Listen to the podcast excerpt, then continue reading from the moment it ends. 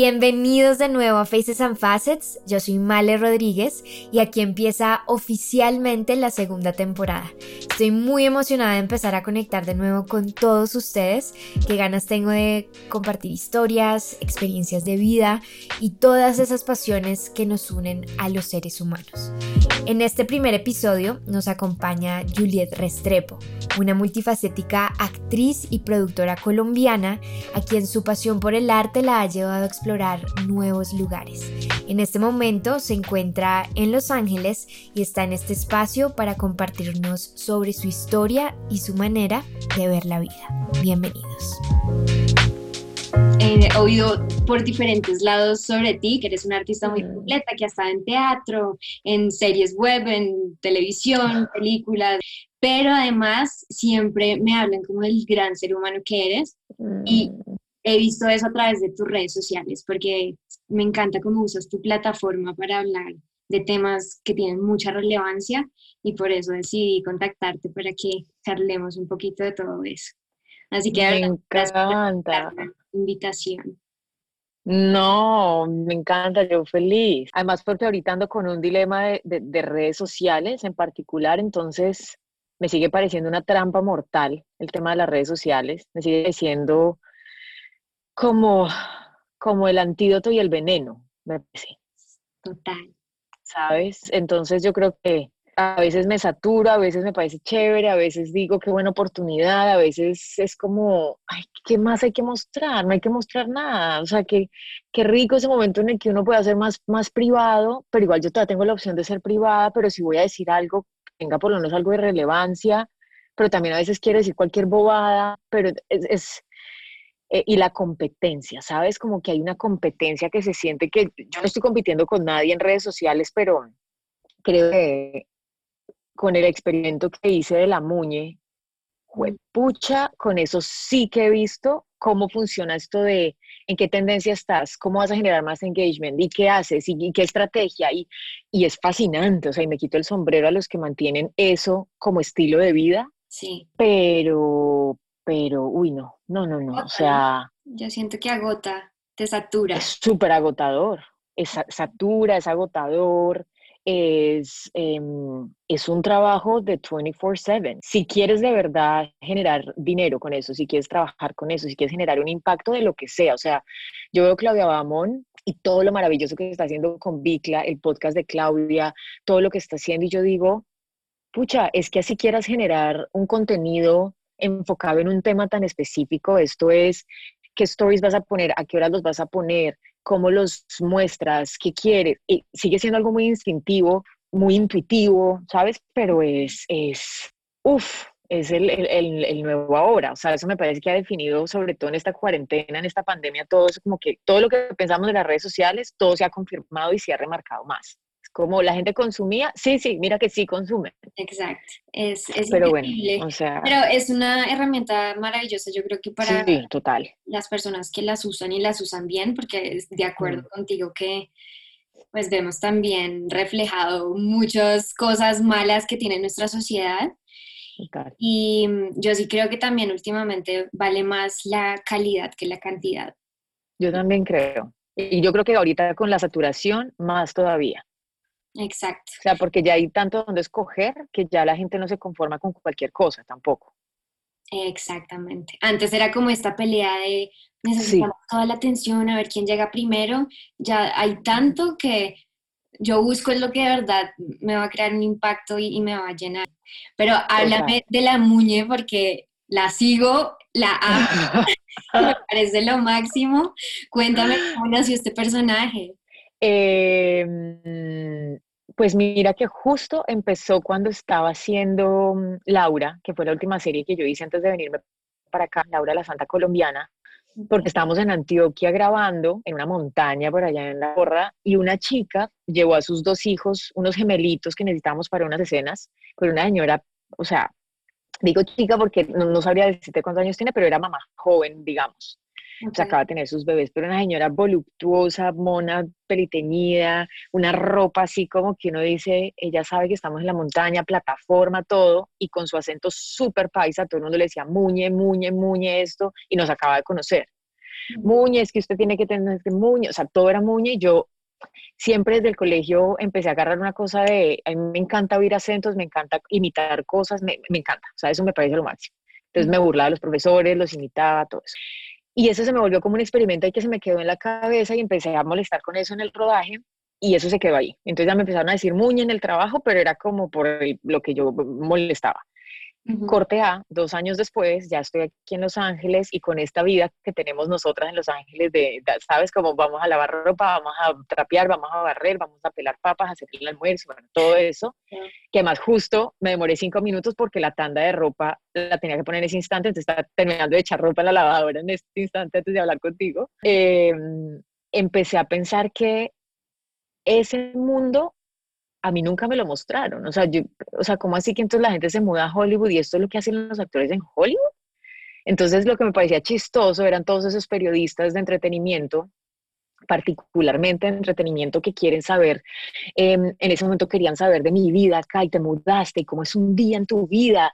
Y yo decía, pues lavo platos, barro, aspiro, trabajo, voy a audiciones, o sea, es como la vida de cualquier ser humano en el glamour entre comillas, de Hollywood y empecé a encontrar, como empecé a hacer videitos que le mandaba Juan Pablo Espinosa, que es muy amigo mío y que se acaba de mudar acá también, de Muñe, estoy aquí lavando ropa, estoy aquí no sé qué, tratando de los dos burlarnos de esta vida glamurosa. Cuando un día le mostré a mi esposo, en ese momento éramos novios, que le mostré a Sebas y a Felipe Martínez, que es el director amigo mío, les mostré un par de videitos, me dijeron como, sube eso a Instagram y yo, no, me o sea, no, no, porque la gente nunca, o sea, mis amigas de toda la vida ven a la muña y es como, pues claro, vos has payaseado toda la vida, o sea, es normal. Pero cuando la gente venía de verme en Laura, la Santa Colombiana, La Promesa, eh, inclusive a Mano Limpia, que era como comedia, pero no era comedia, o sea, era como Comando Élite, o sea, otras series que nada que ver, era como, ¿ella qué está haciendo? O sea, y yo dije, no, no sé, y fue como, ay, montala, no pasa nada, y dije, ok, y empecé a hacer catarsis, catarsis con eso, y la catarsis lleva ya casi cuatro años, entonces ha sido, ha sido un experimento. Porque es que te mandan video y, es no, o sea, espectacular. La India, la India, Inglaterra, Australia, eh, eh, unos rincones del mundo que yo digo, o sea, ahorita que estamos con lo de vendiendo los tapabocas, llegan órdenes de rincones de Estados Unidos que yo no tenía ni idea que existían, o sea, ni idea, o sea, ni idea. Entonces es como, ha sido un experimento muy lindo para mí, sobre todo porque me ha permitido aprender un montón de cosas que yo no sé si a ti te pasó en Los Ángeles, pero particularmente en esta ciudad, como hay tanto a tu alcance también y tú sientes que puedes hacer muchas cosas, pero hay mucho por aprender, uno empieza como a, quiero aprender cosas nuevas. Entonces yo, gracias a la Muñe y al experimento que empecé a hacer con ella, empecé a editar, empecé a producir, empecé a escribir, empecé a, o sea, un montón de cosas, marketing y cómo puedo hacer esto. Y me empecé a meter en las redes sociales de como experimento como tal y que jamás, o sea, yo no me sentaba frente a un computador más de media hora en un día. Y eso, ya yo tengo un computador porque, ajá, porque no sé. Pero de repente con esto ha sido como jornadas enteras, días enteros de trabajo, de edición, de postproducción, de planeación, que yo digo, ah, ok, entonces gracias Muñe por todo esto, ¿sabes? Porque para mí sigue siendo todo más un ejercicio mm, artístico, pues más que otra cosa, pero me ha llevado por lugares muy interesantes, me ha sacado de ese roller coaster en muchos momentos, o sea, ha salvado emocionalmente a mí también, me ha saturado, me ha cansado, me ha emocionado, o sea, es, es todo eso que viene como con, como con el trabajo de hacer algo como de una manera tan intensa, y yo soy intensa, cuando me compro algo es como que ya, cálmate, yo soy como, no, aquí sigo y sigo, pero así a toda, pero qué lindo, qué lindo que, que la hayas encontrado y que yo a veces también la veo y digo como, ¿quién es esa? O sea, es como, o sea, que ella siempre dice que no, hashtag no somos la misma. Es como, hashtag no somos la misma, o sea, nada que ver, nada que ver. Pero, pero ha sido súper lindo, como un reflejo de sociedad también muy bacano, como, como que la gente se ha visto identificada con eso de maneras que yo nunca esperé. Y yo te juro que ni siquiera con los proyectos en que la gente más se había conectado con lo que yo hacía, había sentido yo ese impacto con la gente, o sea, nunca, ni en una serie que viera un montón de millones de personas en Colombia, o sea, no, es porque además eso es lo de las redes sociales, que te hace sentir súper cerquita. cercano, ajá, esa cercanía con la audiencia, yo creo que tal vez nunca la habías tenido. De esa manera nunca. Además es súper directo porque además cuando la muñeca le dice a la gente que le responde los mensajes personalmente es horas en el celular respondiendo mensaje por mensaje, mandando emoji, la gente cuenta sus, no, Muñe, pasó, me pasó esto, ta, ta, ta, ta, ta, ta, ta, ta, ta, entonces la Muñe le da un consejo, o sea, esto es como, es increíble. Sabes que me encanta que a través de la Muñe hayas podido encontrar, digamos, otras facetas. Supongo que siempre quisiste ser actriz, me dices que siempre te gustaba imitar y demás, pero ¿alguna vez pensaste en producir, escribir o, digamos, estar más en el behind the scenes de algún proyecto? Mira que yo siempre he amado escribir, o sea, desde que me acuerdo yo siempre escribía poemas, cuenticos, como cositas, y me encantaría encontrar esas agendas que de mi infancia en las que de verdad escribí tantas cosas. Em, siempre he hecho como diarios y como que pongo todo lo que pienso lo voy poniendo como en algún lugar.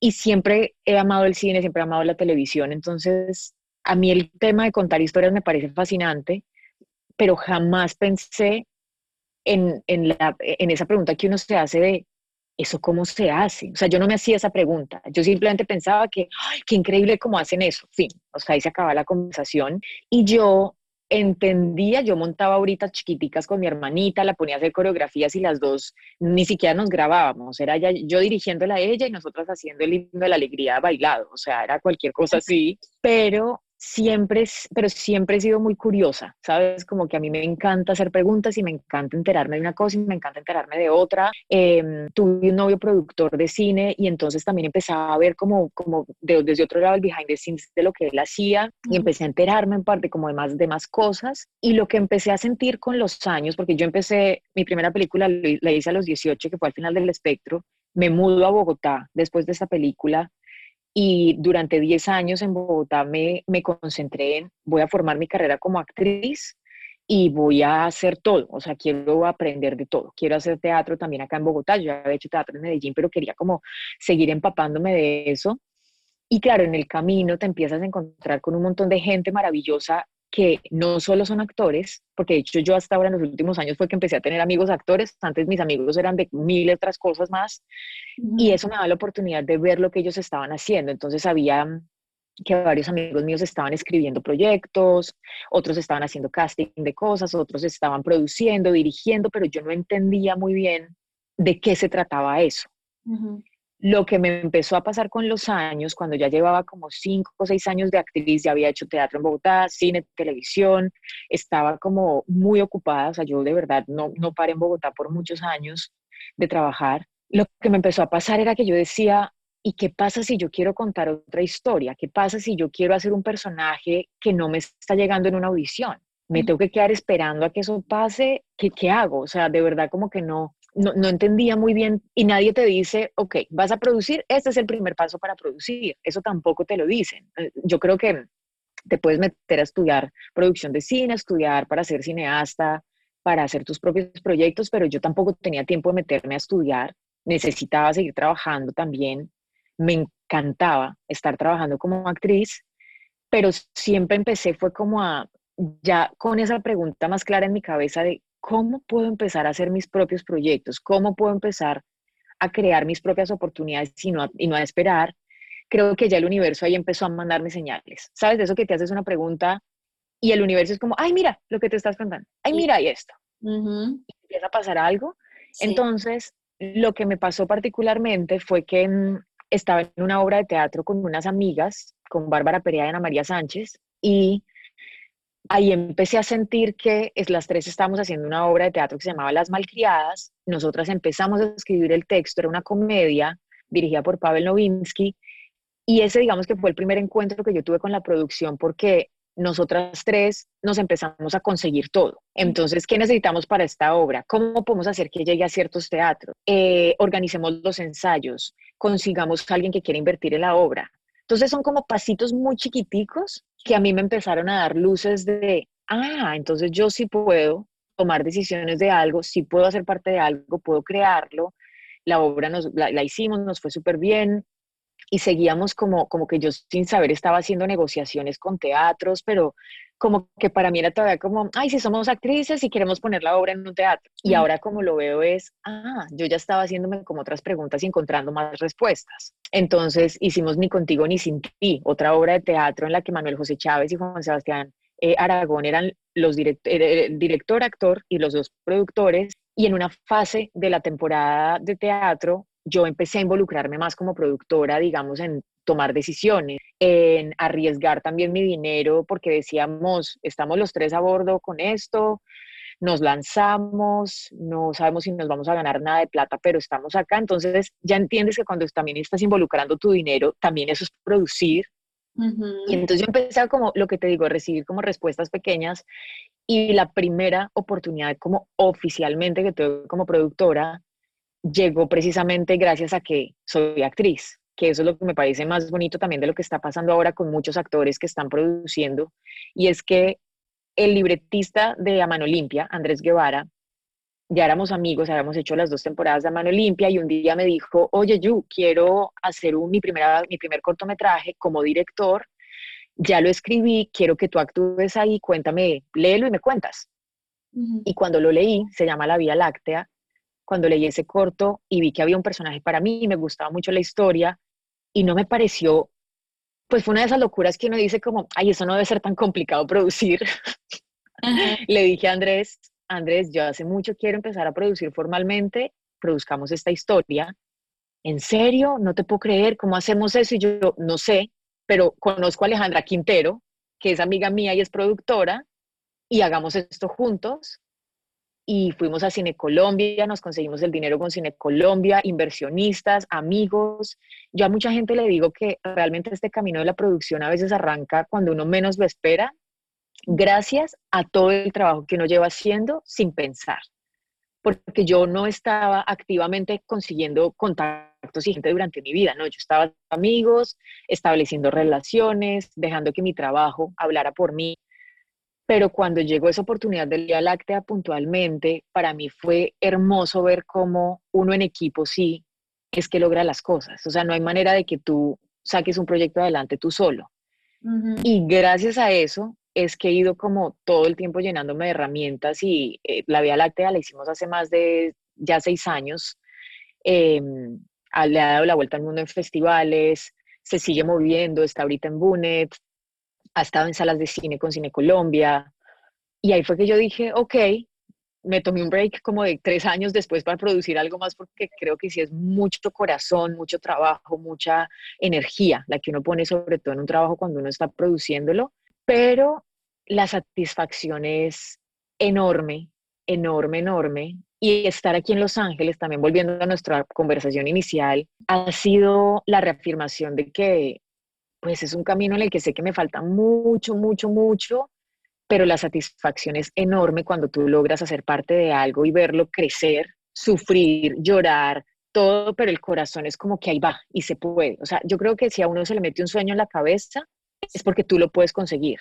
Si tú lo sueñas, lo haces. Y, y, ha sido como muy lindo como ver cómo ese trabajo sí da frutos y puede ser que no se traduzca ni siquiera en dinero, pues porque no es como que, oye, hicimos un proyecto y ya somos millonarios con esto y lo vendimos. No, sigue siendo mucho amor al arte, pero creo que la recompensa viene representada en millones de formas distintas, ¿sabes? Como en, en, ahorita mi esposo y yo acabamos de abrir una productora aquí en Los Ángeles que se llama Blue Rabbit Films. Estamos empezando apenas con la productora, yo también aprendiendo qué es tener una productora, porque yo todo lo había hecho como Juliet Restrepo nada más y ahora es como, no, soy yo y está Blue Rabbit. Claro, entonces es como, es eh, eh, ese pedacito mm, lo sigo conociendo, sigo entrándome en eso, pero, pero es, es maravilloso. Ahorita somos coproductores de la nueva película de mi, de mi cuñado, que es filmmaker y acaba de hacer su primera película en Nueva York. Y nosotros con Blue Rabbit somos parte también de ese proyecto, porque yo creo que en últimas nosotros que somos artistas, tú que llevas transitando este mundo con nosotros, también escuchando las historias, creo que hay un común denominador ahí y es que la pasión es lo que te mueve y si no defiendes tu sueño y si no luchas por él, tú, nadie va a luchar por él tanto como tú. Entonces, yo no creo que los logros de una, de, una persona solamente se vean representados o en premios o en dinero, sino en la experiencia, porque es que en últimas eso es lo que nadie te puede quitar. Y yo creo que materializado esos sueños, eso ya es una satisfacción. Y me encanta lo que estabas diciendo ahorita de, digamos, esa pregunta inicial que te llevó hacia todos estos caminos y era, ok, si no me llega el personaje que yo tal vez quiera hacer, entonces, ¿qué pasa? Eso me parece espectacular, sobre todo ahorita que estás en Los Ángeles y has tenido la oportunidad de vivir de cerca Hollywood, siendo latina, siendo mujer, dándote cuenta cómo es la industria y lo que nos falta por recorrer. Entonces me gustaría que habláramos un poco de ese tema. ¿Tú cómo ves Hollywood y, digamos qué rol sientes que tal vez puedas llegar a tener o ya tienes en este momento? Eh, mi experiencia con Hollywood ha sido muy particular porque cuando yo me mudé acá, habían muchas personas que me decían, el primer trabajo te lo vas a ganar en un año y medio. Tienes que llevar ahorros para un año y medio porque nadie te va a dar trabajo antes. Em, eso es de paciencia. Y yo era como, ok, yo no me mudé acá tampoco pensando que me iba a ganar el primer trabajo para el que audicionara tampoco pensé que me fuera a poner tan, tan nerviosa en la primera audición que hice acá porque estaba literal temblando y yo decía, pero ¿qué es esto si llevo 10 años trabajando? O sea, ¿qué es esto? Porque también precisamente me vine porque quería trabajar en inglés y cuando te enfrentas a, a, eso es como empezar de ceros, pero no. Sí. ¿Sabes? Como que mucha gente me decía como que, ay, estás empezando de ceros, ¿cómo te sientes? Y yo, pues no siento que están de ceros porque yo entiendo mi negocio, mi, mi, mi, mi, esta industria, digamos, yo siento que entiendo una parte de ella, pero definitivamente yo no tenía ni idea de cómo, cómo, es de, cómo es de diferente estar jugando ya no de local, sino estás en otro lado. Entonces llegas a las Olimpiadas, porque yo siento que esta ciudad es particularmente donde pasan las Olimpiadas de lo que nosotros hacemos, pero cómo te adaptas, cómo te ajustas y cómo no dejas que eso te afecte emocionalmente, porque yo creo que esa es la trampa. Y yo lo que más agradezco de estas altas y bajas de esta ciudad y de lo que me ha dado de verdad es, es que yo, mm, yo creo que yo nunca me había enfrentado tanto al rechazo en mi vida.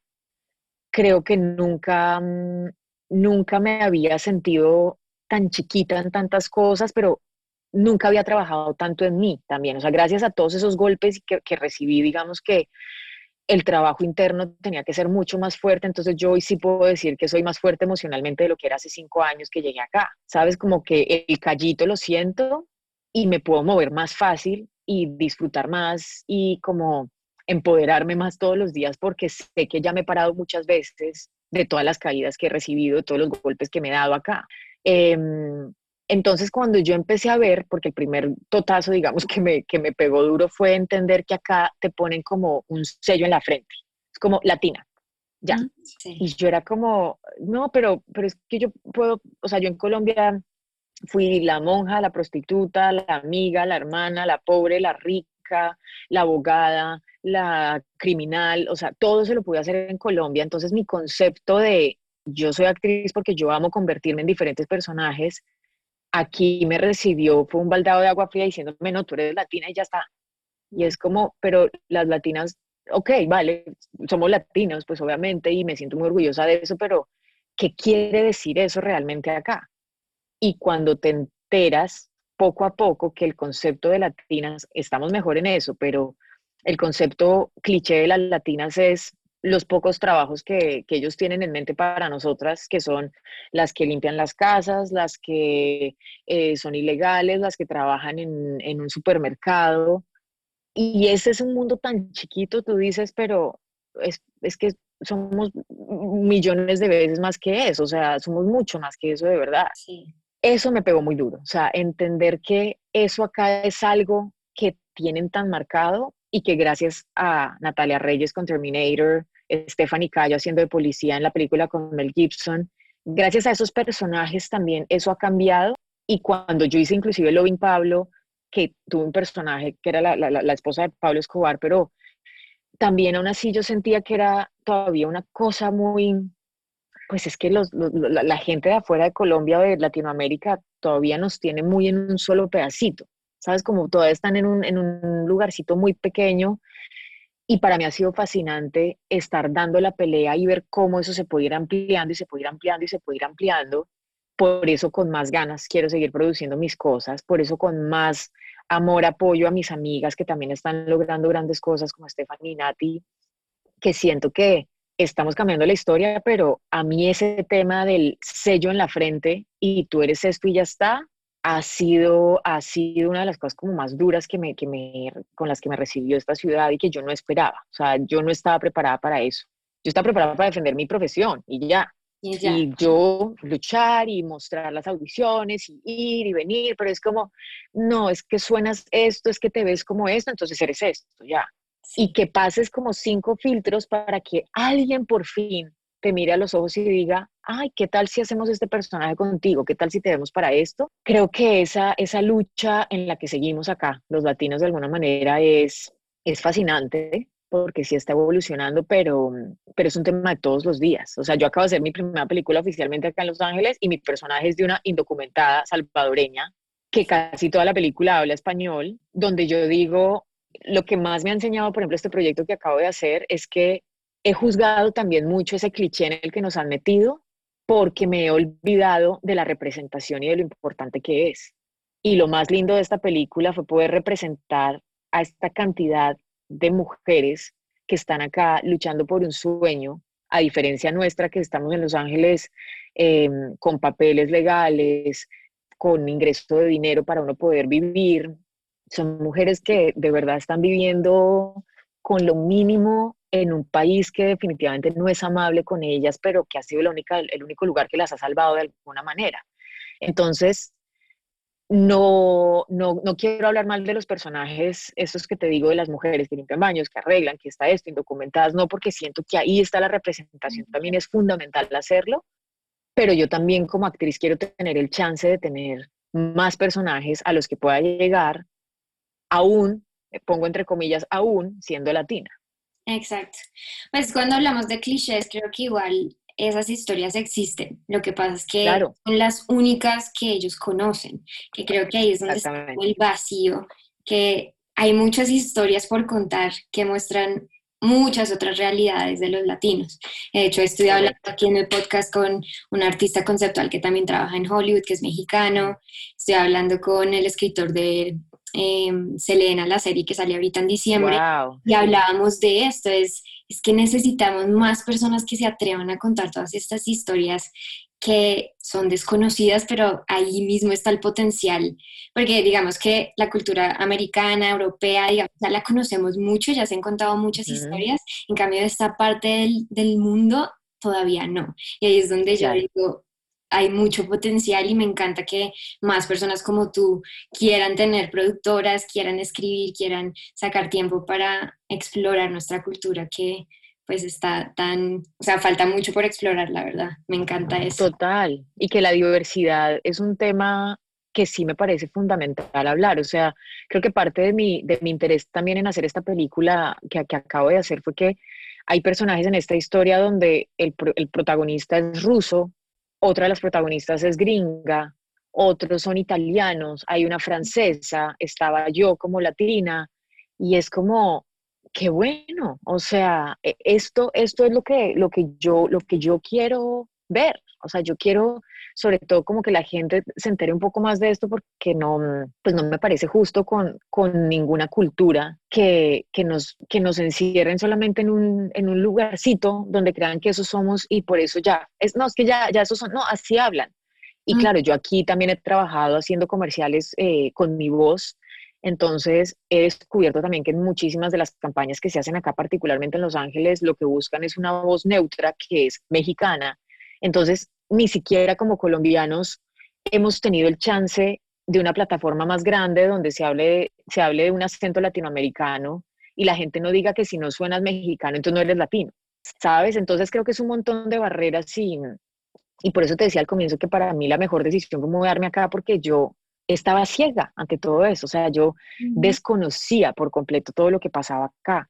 Y esta ciudad también, gracias a esta búsqueda en la que he estado de sé que hemos usado mucho la palabra reinvención en la, en la cuarentena, pero yo creo que, bueno, en la cuarentena eterna, pero yo creo que para mí la reinvención viene desde que yo me mudé acá a Los Ángeles, sobre todo de la desinvención y la reinvención de verdad, de ver yo qué quiero hacer, yo cómo lo quiero hacer, yo qué historia quiero contar y también cómo quiero contar mi historia, o sea, ¿sabes? Cómo, cómo quiero enfrentarme todos los días mi vida en Los Ángeles, cómo quiero construir mi familia, cómo quiero, cómo quiero dar pasos eh, en esto, porque es que el otro día una tía me decía como, no, es que imagínate en esta cuarentena, todo esto que está pasando y entonces tu trabajo y entonces las oportunidades se acaban, se van y yo soy como, no, las oportunidades siempre están ahí y si yo soy actriz, sé que voy a ser actriz hasta el día en que me muera. Entonces, siempre va a haber un personaje de la edad que sea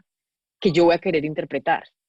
Y que ojalá yo también lo pueda estar escribiendo, porque también parte de mi, de mi trabajo como, como creadora es poder decirle a la gente, quiero mostrar estas historias y quiero tener gente diversa en mis proyectos y quiero, quiero contar otras historias que yo tampoco conocía. Entonces, es, es, es fascinante que a uno, como una decisión tan sencilla, digamos, entre comillas, sencilla, mudarse de país, te empiece a abrir un espectro tan grande que te cambie la vida. O sea, yo sí siento que mi vida ha cambiado profundamente para mí personalmente desde que tomé la decisión de mudarme acá, pues por todas estas cosas que, que estamos mencionando.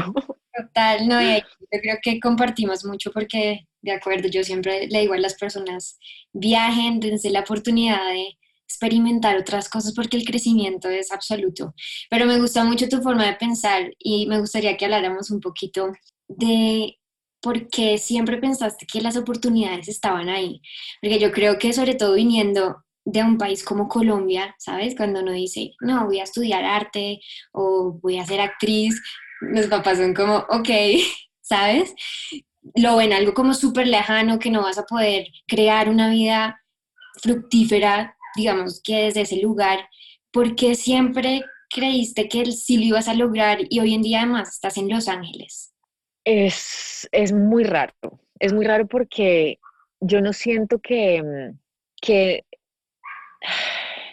pienso en tantas cosas con esta pregunta que me estás haciendo porque, claro, yo soy de Medellín y creo que para mi historia de vida, no solamente viniendo de Colombia, un país en el que hemos enfrentado tanto conflicto, digamos, y hemos tenido tanta pobreza y ha sido como, como digamos, un, país en el que no ha sido fácil, no lo hemos tenido todo ahí. Creo que precisamente ahí es donde hemos encontrado la fortaleza para pensar que sí se puede salir adelante y que todos somos un ejemplo de eso. Entonces, en mi casa en Medellín, realmente no teníamos plata, realmente esto era como, como un uf, como una lucha todos los días, ver cómo vamos a seguir saliendo adelante. Mis papás trabajando incansablemente, taxista, mi papá, mi mamá secretaria, con sueldos y con entrada de dinero que mi papá pues tenía diaria del taxi, que era como muy distinta a la que puede tener una persona en un cargo, con una oficina, todo eso. Pensando sobre todo que yo que vengo de Medellín, con la situación como económica difícil en mi casa, y mis papás siempre, sin ni siquiera ellos tampoco saber cómo me iban a apoyar, solamente decían, tú quieres hacer eso, vas a hacer eso, tú puedes hacer eso, vamos.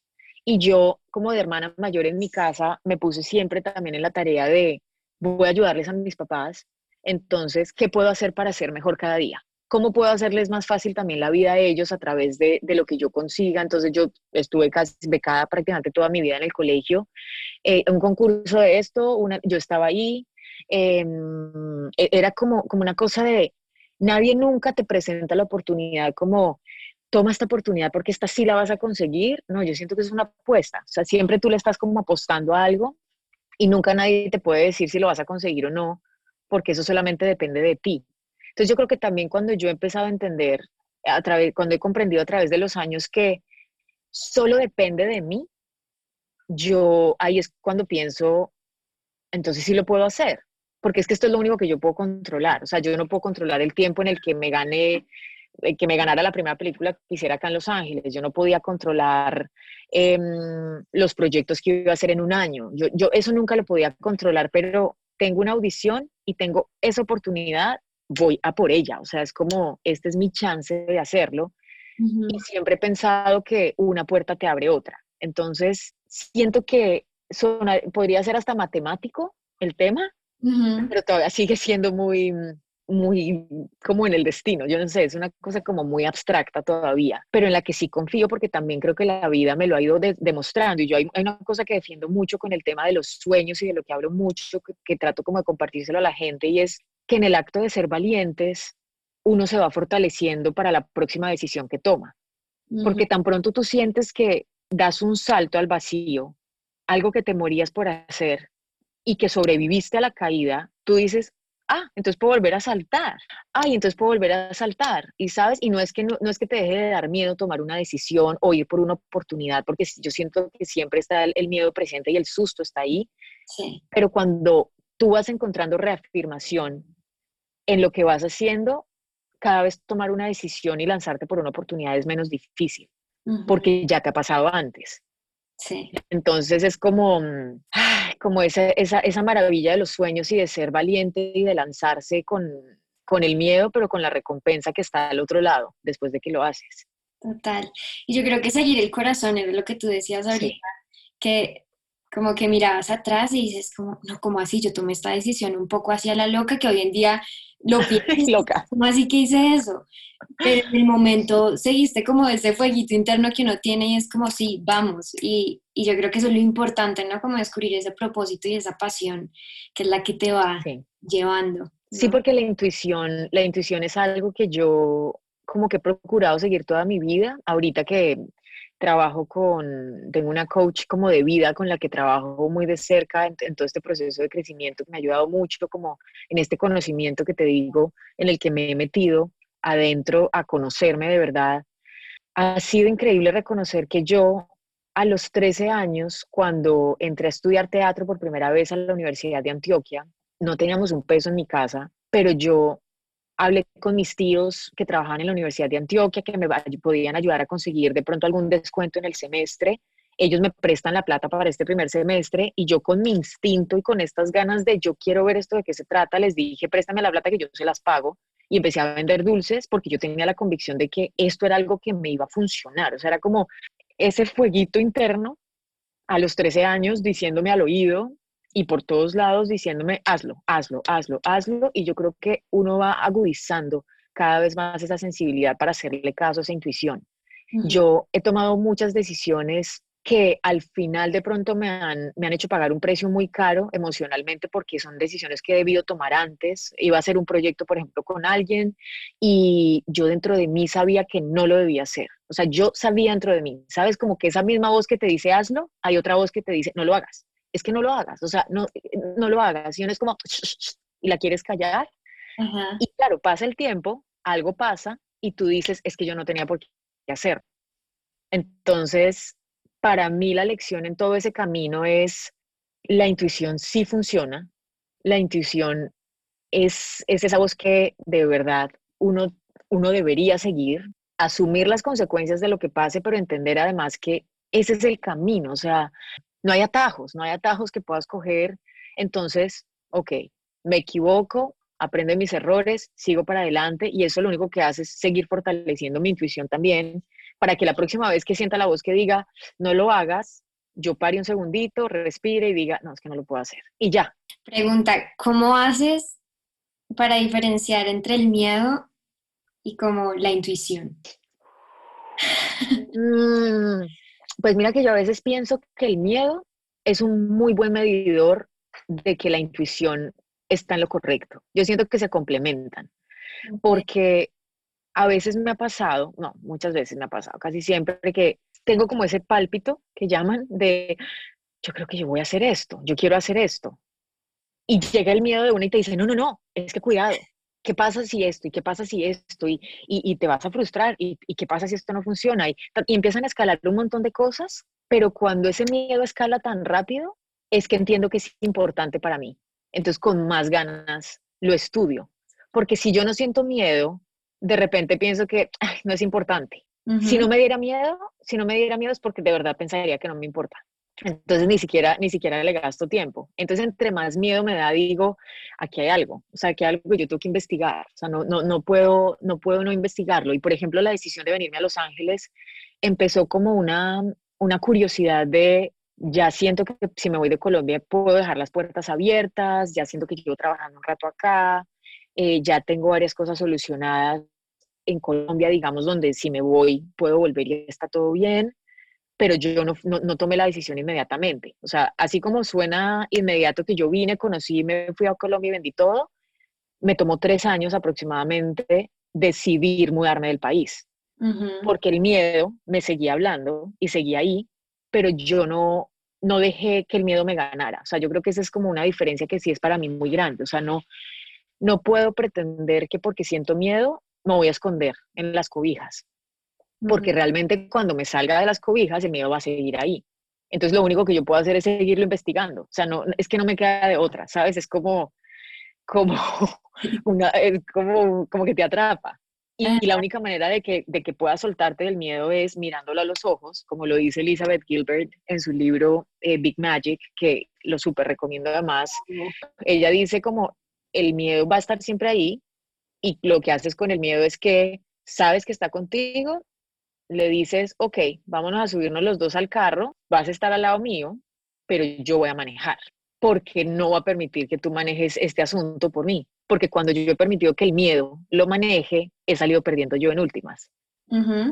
y me ha dado golpes y ha sido como, ¿qué es esto? ¿Pero por qué hice esto? ¿Pero por qué? Ta, ta, ta porque no le quería a veces hacer caso a mi intuición y, y lo que te digo de, de, esas lecciones que para mí no tienen precio y que sigo en el camino. O sea, esto ahorita mientras lo hablamos suena como que, ay, ya, ya tiene la vida solucionada, qué bueno, son luz, amor, esperanza y valentía y es como, no, o sea, esto es una prueba de todos los días porque todos los días evolucionamos, crecemos, personas como tú siempre están queriendo mejorar, seguir persiguiendo sueños cada vez más grandes y entre más grande el sueño, más miedos aparecen. No, total. total. pudiera quedarme 200 horas hablando aquí. y tus oyentes ya son como, ya, tengo una vida, por favor, terminen de hablar, cuelguen, cuelguen, no, cuelga tú, no, cuelga tú. Episodios. Pero no, de verdad, un placer hablar contigo. No sé si quisieras cerrar con algún mensaje a las personas que nos están escuchando en este momento.